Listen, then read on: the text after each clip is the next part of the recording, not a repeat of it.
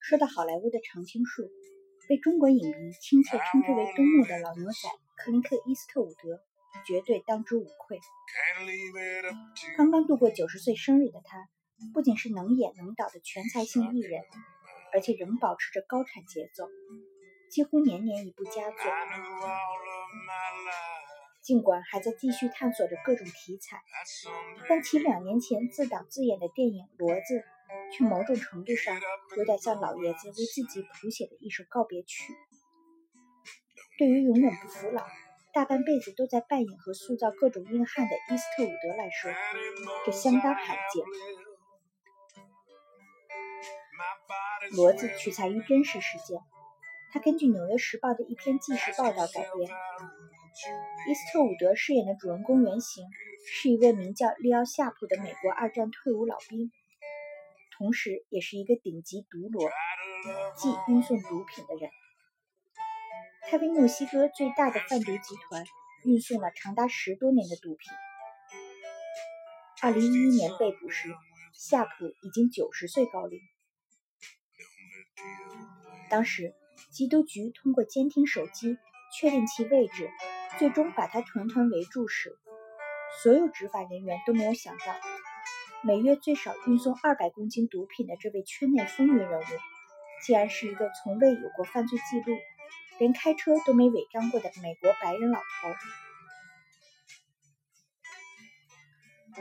或许是因为主演是老牛仔伊斯特伍德，电影中的主人公仍然延续着其一贯的硬汉风格。角色道德感处于一种灰色地带，即使在运送毒品中，他仍可以毫无压力地听着老歌，欣赏着沿途的风光，甚至在有毒贩监视的情况下，还有胆量和闲心停下车帮助路过的黑人一家换轮胎。就连走上运毒的道路，也是为了帮助外孙女支付婚礼酒水费，为老兵俱乐部出资修缮。有意思的是，老爷子在这部电影中还调侃了美国当下社会有些矫枉过正的政治正确性，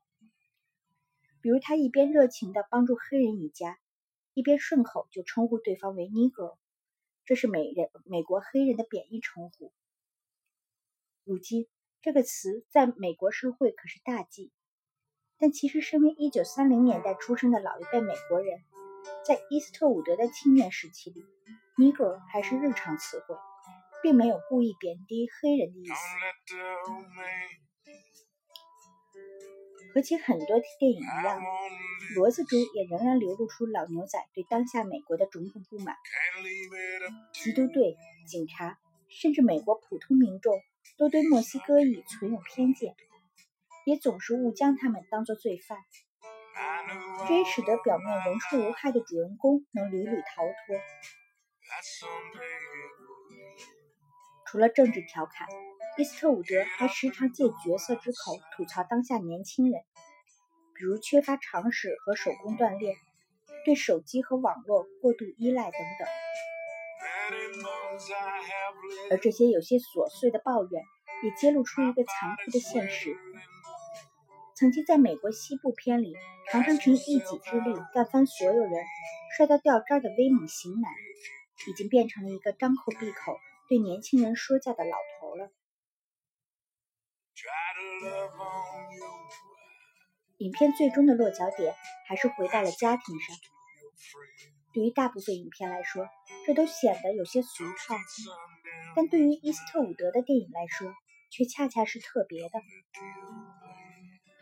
要知道，虽然一生受人敬仰，但放浪不羁、爱自由的伊斯特伍德的私人生活。则不乏污点，家庭从来都是他忽视的部分。除了结过两次婚，也离了两次婚，他还外遇无数，至少与五名女子生下了八个孩子。更渣的是，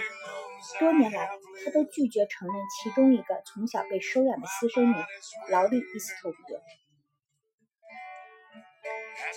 这正如同《骡子》中的主人公。